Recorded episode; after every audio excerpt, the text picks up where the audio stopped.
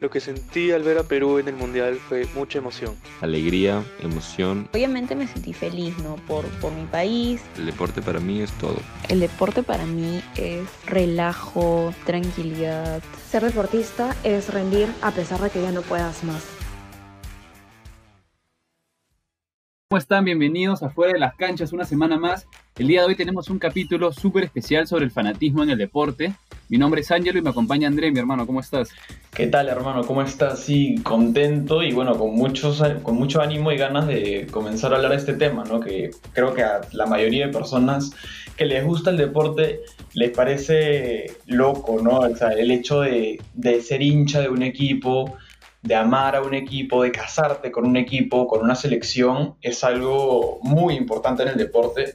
Y bueno, eh, interesado sobre lo que vamos a hablar. Sí, creo que bastante gente se puede identificar. Todos los que nos gustan los deportes, en realidad, todos los que somos hinchas de algún club, sea cual sea, eh, hemos experimentado en algún momento o, sentir un poco ese fanatismo dentro de nosotros, haberlo visto, si no es de primera mano, eh, por lo menos haber escuchado alguna historia cercana. Claro, y perdón que te corte, pero es que en verdad, no, no, dale. hasta los que no, hasta los que no son hinchas del deporte, en verdad les toca, les toca ver también algo.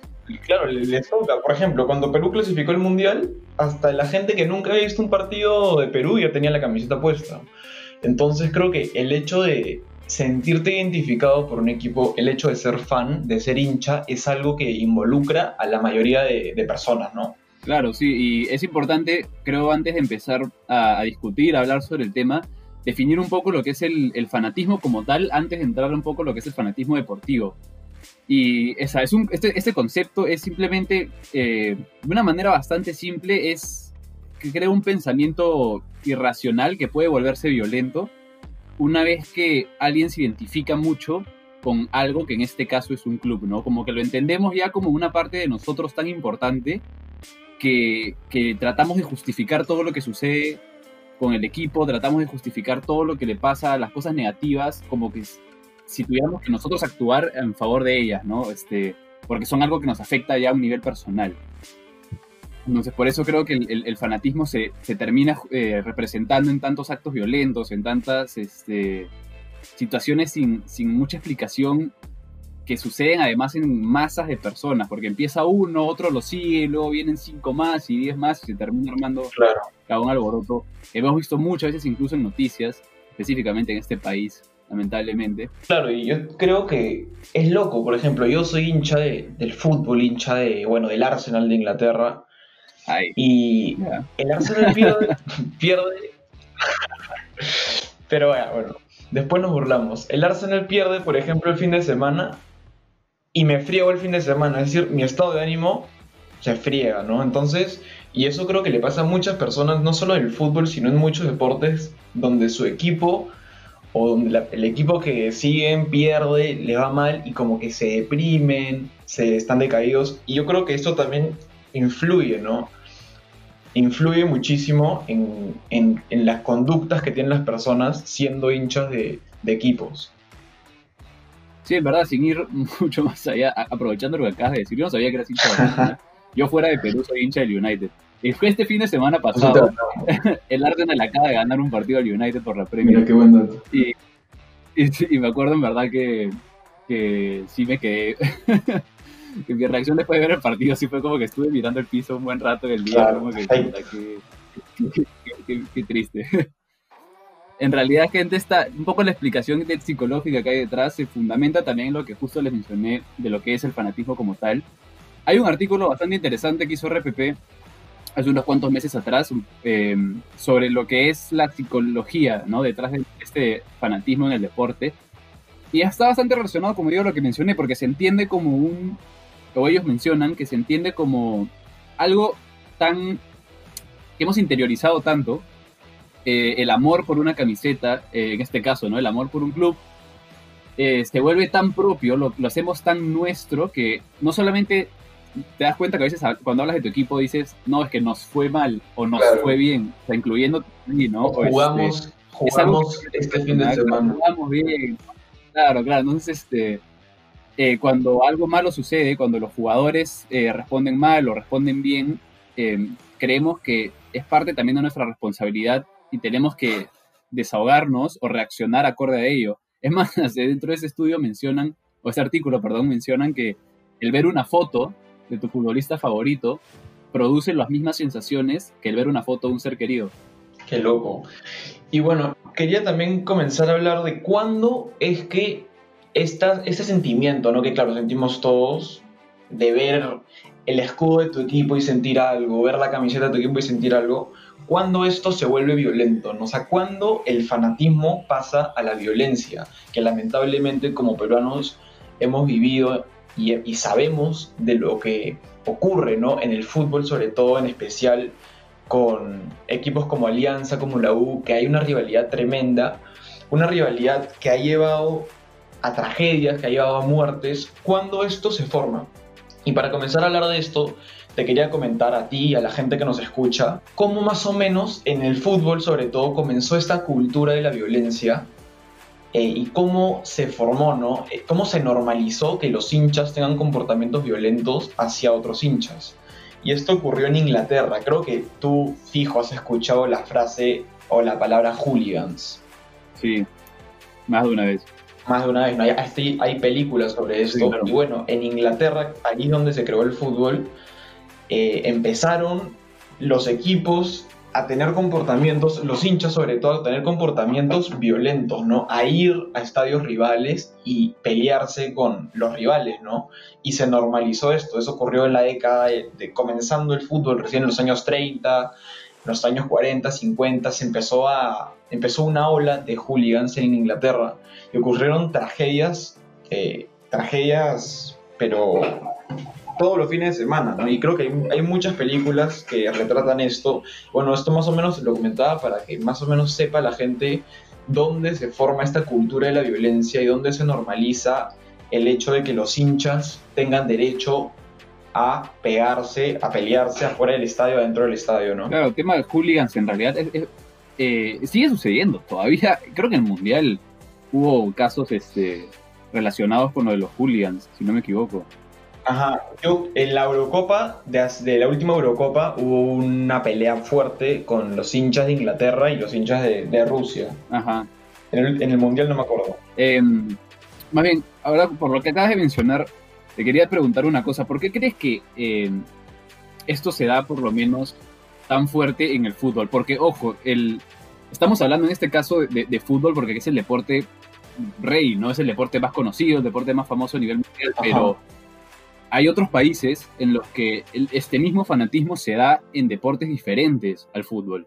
En Estados Unidos, por ejemplo, sucede con el fútbol americano. Eh, o con incluso podría llegar a ser béisbol o, básquet, ¿no? Pero principalmente fútbol americano. Aquí es con el fútbol. Entonces, eh, por eso hago la pregunta puntualmente con este deporte, ¿no? ¿Por qué crees que esto se presenta tan fuerte con el fútbol? ¿Por qué la gente de la nada eh, toma un equipo, o de dónde nace el gusto por un equipo hasta, hasta este punto? ¿Cuál crees tú que sería la razón?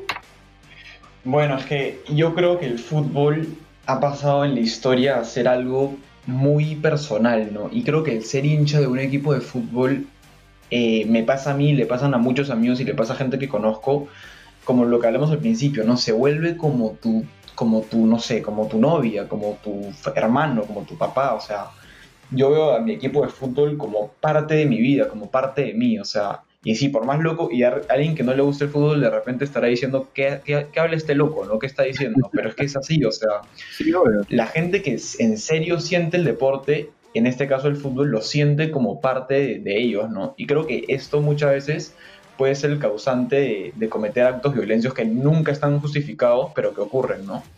Claro, eh, no, tienes toda la razón, en realidad, es las sensaciones que genera el amor hacia un equipo. Eh, son bastante comparables a lo que a lo que podría, como te digo, generar algún tipo de familiar o algún tipo de situación no cercana o que le haya pasado a alguien cercano a nosotros. Es, se vuelve tan, algo tan natural en nuestra vida que creo que nos comportamos así.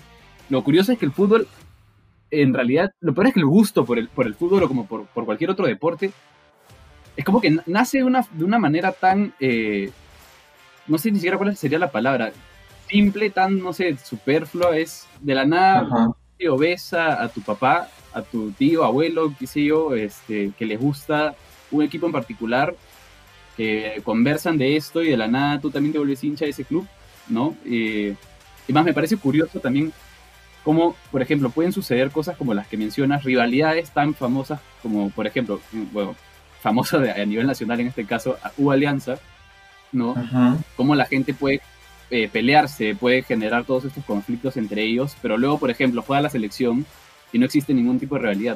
¿Te has dado cuenta? Claro.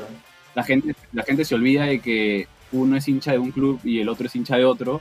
Y Claro, Ahí la rivalidad entra con el país con el que Ajá. juegas, Entonces, te das cuenta, es un cambio de mentalidad total. Total, Que, total. que en verdad, para la gente que eh, no le gusta el deporte, eh, este deporte en particular, eh, es algo que entiendo a la perfección cuando dicen que la gente parece o sea, estúpida, ¿no? O parece loca porque en realidad no tiene mucho sentido que de la nada puedas odiar a, a gente, a un grupo de gente por, por simpatizar con un equipo, pero luego como que todos son uno, ¿no? Todos son del mismo grupo por la selección. Bueno, gente, y para poder este, poner un poco más en situación, ¿no? Poder darles un poco más de información sobre lo que justo estamos comentando con André el día de hoy, les hemos traído a un gran amigo, Jorge Martín, es un hincha a muerte de la U y está aquí para contarnos un poco algunas experiencias eh, que ha podido vivir él y un poco que nos cuente sobre su pasión. ¿Qué tal, Jorge? ¿Cómo estás? Hola, ¿qué tal? ¿Cómo estás? Gracias por la entrevista. Bueno, ¿qué te parece si, si comenzamos con la entrevista? Comenzamos. Oh, para empezar, así una pregunta bastante ligera, ¿no? ¿Desde cuándo te gusta a ti el fútbol? ¿Cómo nace esta, esta pasión? Yo soy del 2001 y yo me acuerdo que comencé a ver a partir del 2007, pero no era algo como que lo veía todos los días, sino lo veía espontáneamente. Pero a partir del 2008, principalmente con el campeonato peruano, y a partir del 2009 fútbol internacional. Entonces sería entre el 2008 y 2009 que comienzo a ver ya regularmente los partidos de fútbol. Y más bien, Jorge, este, ¿por qué te gusta el fútbol? O sea, ¿de, de dónde aparece un sentimiento tan, tan fuerte hacia este deporte? Que es a veces inexplicable para muchos de nosotros, ¿no? Es, yo me acuerdo que es, mi papá lo veía y como que estaba muy pegado a la tele. Y como yo era chico, yo me daba cuenta de las cosas que veían mis papás y me gustó mucho. Y lo veía con él, luego lo comencé a ver ya yo solo por mi parte. Y era muy entretenido. Y por eso veía fútbol peruano y fútbol internacional. Principalmente los partidos del Barça y de la Premier League. Cuéntame, ¿qué es lo más bravo que has hecho por amor a la camiseta? ¿Por amor a la U o por amor al, al- al fútbol en realidad? A ver, por la U fue hace dos años, la temporada 2018, que la U estaba peleando el descenso. Y fue, si no me equivoco, finales de septiembre que la U pierde un partido que lo pone en zona de descenso. Y solamente quedan 10 partidos para que la U pueda salvar. Y yo me acuerdo que ese día que la U pierde, yo le digo a mi papá, nos vamos a Cusco, que era la penúltima fecha, pensando que iba a ser un partido a todo o nada. Compramos los pasajes y al final se da que la U salva el descenso unas fechas antes. Vamos a Cusco con una U que tenía 7, 8 bajas. Entonces yo dije, ya vamos, pero solamente vamos para cumplir. Y este, al final gana la 1 a 0. Yo me acuerdo mucho de ese partido porque la U estaba con muchas bajas y aún así logró ganar ese partido. Yo creo que ese es el recuerdo. Debe estar entre los mejores 5 partidos que he ido al estadio en toda mi vida. Y un poco ya que para cerrar la entrevista con, con el tema que sobre el que estamos conversando el día de hoy, ¿qué opinas sobre los hinchas violentos, sobre todas estas situaciones de fanatismo en el deporte? A ver, el problema es que las hinchadas se bloquean cuando están en grupo.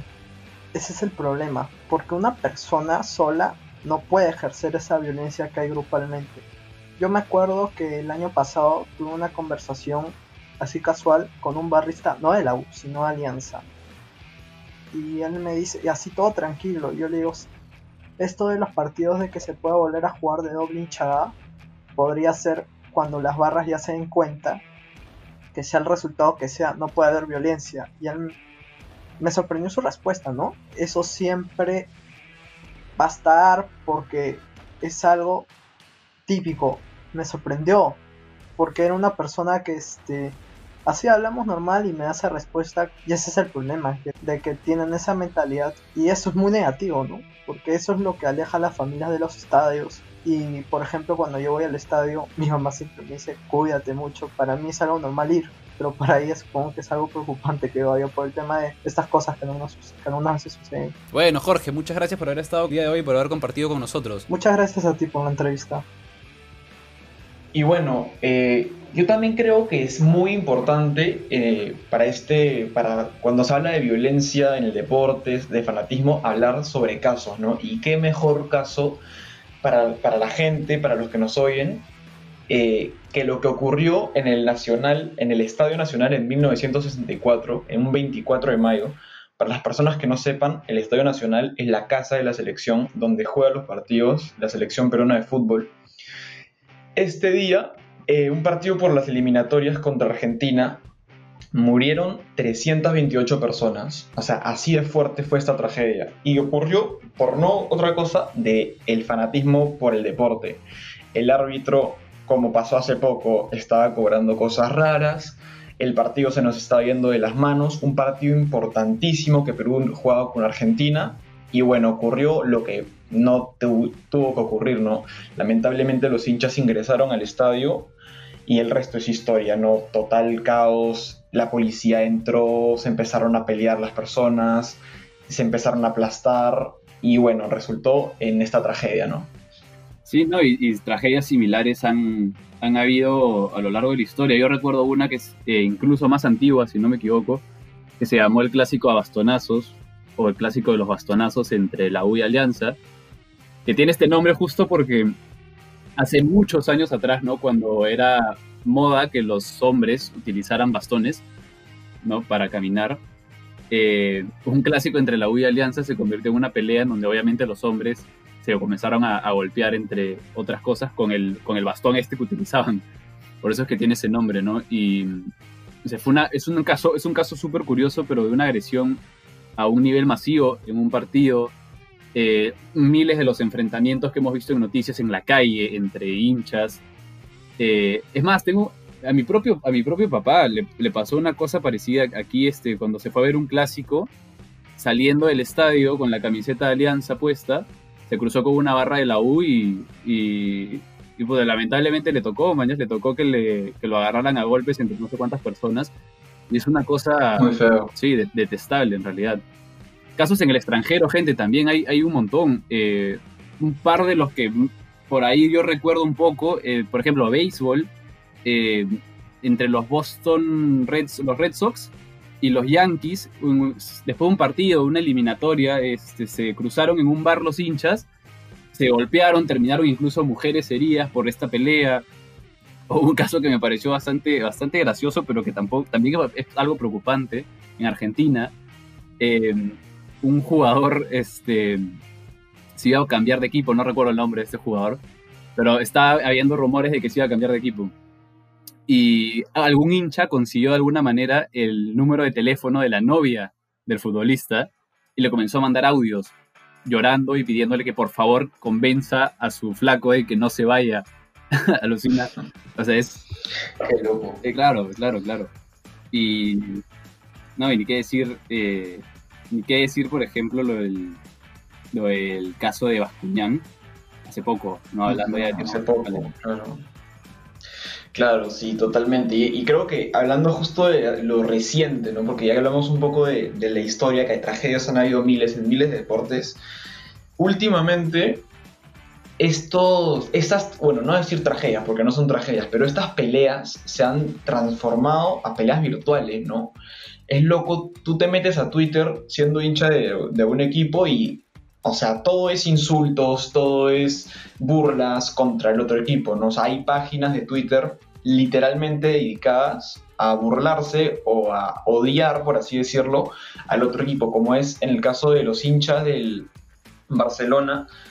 Hay un grupo que se llama Antimadridismo, una página en Twitter que tiene más de un millón de seguidores, que literalmente es una página en contra del Madrid, no apoyando al Barça, sino en contra del Madrid, manejada por hinchas del Barça. Claro, que es odio. Claro. Es hate puro, constante, en to- todo el tiempo. Toxicidad. Yo he visto también páginas así, sí, en- entre el Dortmund y el Bayern Claro. también he visto páginas Y así. también. Aquí también, de la Vía Alianza. Eh, sí, es algo, es algo muy feo, ¿no? O sea, y cómo, cómo estas, bueno, peleas no van a haber nunca, ¿no? Pero cómo estas peleas se han, se han vuelto también una cosa, algo de lo más común en Internet, porque ya está bien, pierde el equipo rival, puede ser una broma, puede ser un chiste, es totalmente normal como cualquier cosa en la vida, ¿no? O sea, humor siempre, siempre va a haber, y para mí el humor no está mal, pero una cosa es el humor y otra cosa es la pelea, ¿no? Otra cosa es ya no, no entrar tanto en lo gracioso ni en lo que pasó, ni analizarlo, sino más bien atacar como se hacía en la, en la vida real, bueno, ahora a través de las redes sociales. Sí. Bueno, gente, eh, eso ha sido todo en este capítulo. Espero que les haya gustado. Quiero dejarlos con una pequeña eh, reflexión al final de este, de este episodio. Un poco regresando al tema que mencioné hace un momento de lo de Bascuñán, que no se llegó a profundizar. Eh, yo soy eh, muy hincha de nuestra selección. Eh, soy un amante de nuestra selección. Al igual que, que André también. Y por mucho que, por ejemplo, el partido entre, entre Perú y Brasil con todo esto que sucedió, que, fue bastante, en verdad, lamentable para el deporte, ah, me frustró, me, me dolió, me generó esta sensación de no de impotencia, de no poder hacer algo al respecto. Y- y tantos sentimientos negativos que pude sentir en ese momento después de ver el partido y en los días siguientes, me, parece, me pareció totalmente fuera de lugar y me parece incorrecto lo que muchas personas hicieron de tratar de sacar los datos del, del árbitro, de dónde estaba hospedado, cómo se iba a mover durante el día para poder ir a agredirlo, para poder ir a molestar, para poder ir a hacer cualquier tipo de, de- cosa. En este, esto es una línea que creo que no deberíamos de cruzar y, quiero utilizar justo lo del caso de Acuñán como es, es el mejor ejemplo, es lo que acaba de suceder hace nada de tiempo y, con lo que más gente se puede identificar, porque ha sido con, con nuestra selección. Entonces, claro, por favor, no nos comportemos de esta manera. Hay que saber dibujar donde la línea ¿no? en la que se divide el ser un hincha de un equipo, el amar a un club y dónde empieza este fanatismo radical eh, y que no debería suceder, ¿no? Exacto, exacto. Lo que dices es, eso es, tienes que saber cuándo acaba la rivalidad, ¿no? Pues, no, no, no, puede no gustar un equipo, puede haber una rivalidad totalmente entendible, pero esta rivalidad y este conflicto, por así decirlo, tiene que ser pacífico, por así decirlo, no pasar a la violencia, no pasar al, a lo físico, a la agresión, siempre tiene que haber un punto medio en donde ya tú eres de este equipo, yo soy de este equipo, pero te respeto y ahí queda, porque al fin y al cabo, por más que el deporte sea parte de la vida y sea tan importante como lo hemos hablado, al fin y al cabo es deporte y no tiene que pasar ninguna tragedia y no debería suceder ninguna tragedia. Así es, gente. Espero que les haya gustado mucho el capítulo del día de hoy. Espero que hayan encontrado la información bastante útil e interesante. Los esperamos para el próximo episodio. Eh, nos despedimos aquí. Síganos en nuestras redes sociales, por favor, y compartan si les gustó lo que escucharon. Y nos vemos para la próxima. Chau, chau.